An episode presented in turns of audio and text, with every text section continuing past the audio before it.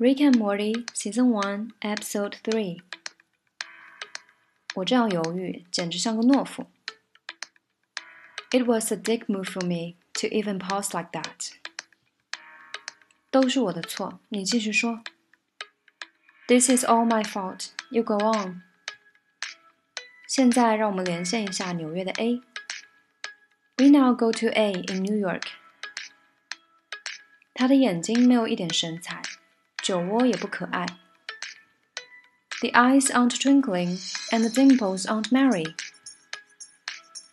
让我们转接到洛杉矶的 B。Let's go now to B in Los Angeles.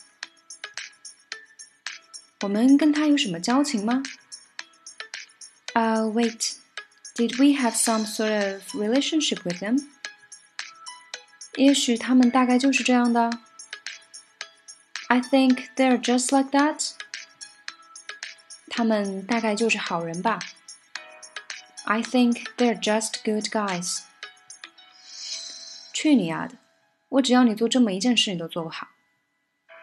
God damn it, Morty! I ask you to do one thing. 他不会知道自己错过了些什么。Jerry doesn't know what he's missing. 他会回心转意的。He will come around。可以把我的手机还给我吗？Can I have my phone back？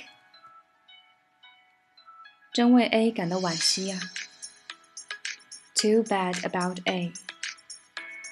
我勒个去！我喜欢他的。What the hell, man? I liked her. 我们真的有些进展了。I really had something going there。你躲过了一劫，相信我。You dodged a bullet, Morty. Trust me. 对我来说，那听起来不像是个问题啊。That doesn't sound like a problem to me. 来，我们吃点什么吧。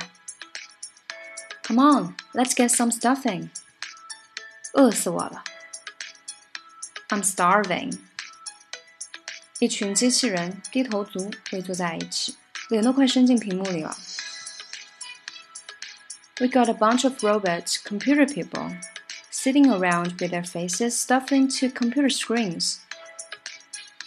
你们到底是不是人啊？Are you people even human？说吧，我听着在。Yeah, talk to me.